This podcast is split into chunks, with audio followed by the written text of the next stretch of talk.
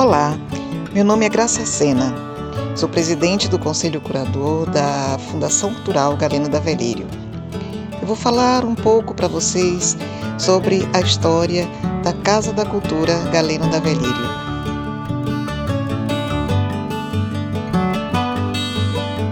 A Casa da Cultura Galeno da Velírio. Era o ano de 1986 e Cruz das Almas começava a respirar novos ares, com a democracia voltando a trazer esperanças após 21 anos de ditadura.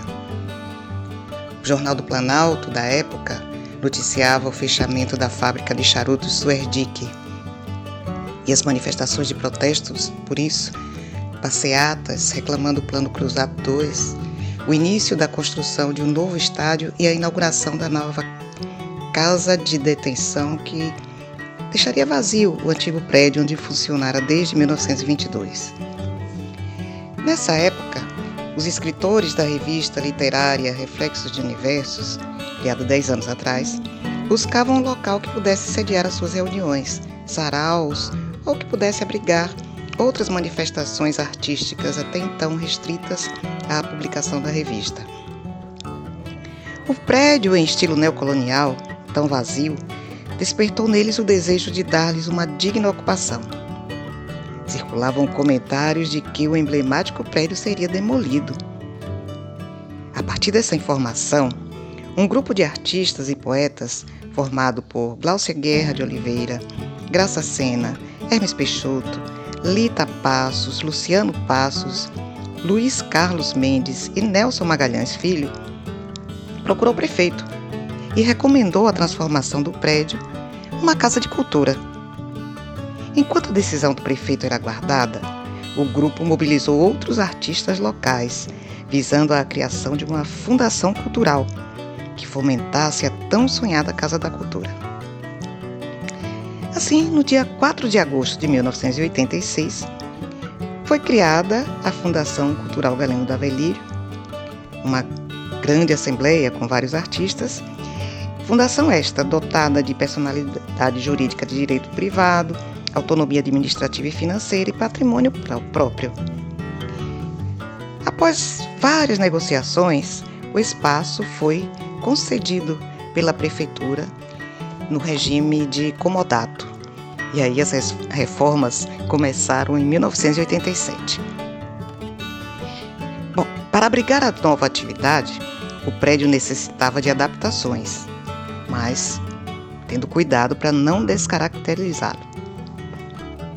Com esse propósito, foram mantidas as pesadas grades de ferro, o piso com ladrilhos, o hall e o pátio com calçamento de pedras, além da fachada simples. Tudo isso pensado para que a história registrasse a diferença entre o lugar que cesseava liberdades e um outro em que a arte seria o maior grito libertário. As obras de adaptação do prédio foram orientadas pelo arquiteto José Guilherme Guerra de Oliveira, pelo engenheiro civil Luiz Carlos Mendes e pelo técnico em eletricidade Wellington Sá. Esses dois últimos, também escritores e integrantes do grupo literário. Assim, no dia 27 de julho de 1987, abriram-se as portas da Casa da Cultura Galeno da Velírio, no prédio da antiga cadeia, na rua 15 de novembro, número 56.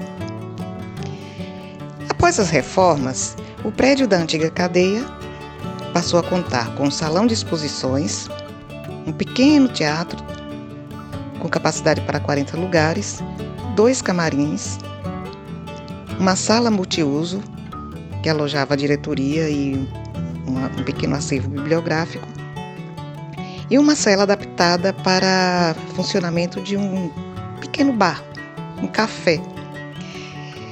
E na área descoberta ficou reservada para no futuro construir-se um teatro-café.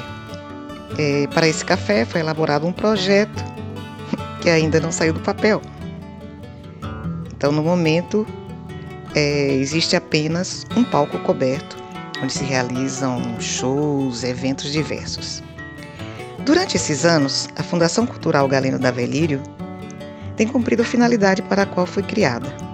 Estimula a cultura, a educação efetivamente promove daquele lugar um ponto de encontro dos vários segmentos artísticos da comunidade, para que elas produzam e difundam a cultura do município de Cruz das Almas e de municípios circunvizinhos. A Fundação desenvolve atividades voltadas à cultura artística, literária e científica. Promove é, a consolidação do acervo cultural a partir da implantação né, de algumas unidades, guarda e coleta de um pequeno acervo. Estimula a criatividade e as expressões culturais em toda a sua pluralidade. Também realiza parceria com entidades governamentais e não governamentais, busca integrar os segmentos da sociedade via formação artístico-cultural como complemento à educação formal e inclusão social. No início de suas atividades, a Fundação priorizou a realização de oficinas visando a formação e aprimoramento dos talentos. Isso foi feito em parceria com a Fundação Cultural do Estado da Bahia, que promoveu oficinas de teatro, literatura, música e coral, teatro e dança, é, fornecidos por instrutores renomados. Ainda com a mesma parceria com o apoio da Prefeitura Municipal, trouxe eventos e atividades visando a formação de plateia, com apresentações de música erudita, projeto Segundas Musicais, no qual era, eram realizadas audições de quarteto de cordas, duo de flauta e violão, violão clássico, dentre outras categorias. Outras ações também em parceria com a Fundação Cultural do Estado da Bahia é, objetivaram a formação de professores do ensino fundamental das redes pública e privada, mediante a realização de oficinas de música, teatro e literatura, voltada para a adoção dessas linguagens como instrumental didático-pedagógico. Ainda com esse mesmo intuito, foram realizadas oficinas para crianças, buscando estimular seu potencial criativo com uso de linguagens pouco utilizadas no seu cotidiano, exemplo do teatro, da literatura e da música. Essas oficinas eram integradas de modo que ao final delas as crianças utilizavam as habilidades adquiridas numa apresentação coletiva. O resultado dessas ações é que muitos grupos de teatro foram criados e talentos foram revelados. A Casa da Cultura, ao longo dessas décadas tem sido um local é, de efervescência cultural, é, com exposições de pintura, escultura, fotografias, espetáculos de dança, peças teatrais, recitais, performances, shows com artistas famosos e artistas locais, festivais de música, de poesia, visual e concursos literários. Mais de 100 livros foram editados e lançados na Casa da Cultura. 100 números da revista literária Reflexos de Universos também foram lançados e editados. Além disso, muitos outros eventos com várias linguagens, é, cursos, bazares culturais, semanas de cultura negra, cursos, brechós, enfim, a Casa da Cultura é um espaço aberto, democrático, para todos aqueles que desejam e se propõem a difundir a cultura e o conhecimento. A Fundação Cultural, que administra a Casa da Cultura, é formada por um conselho curador, formado por 12 membros, uma diretoria executiva, com quatro membros, e um conselho fiscal. Durante a pandemia, de 2020, a casa ficou fechada, mas a Fundação realizou vários eventos virtuais por meio do seu canal no YouTube. Quando tudo isso passar, visite a Casa da Cultura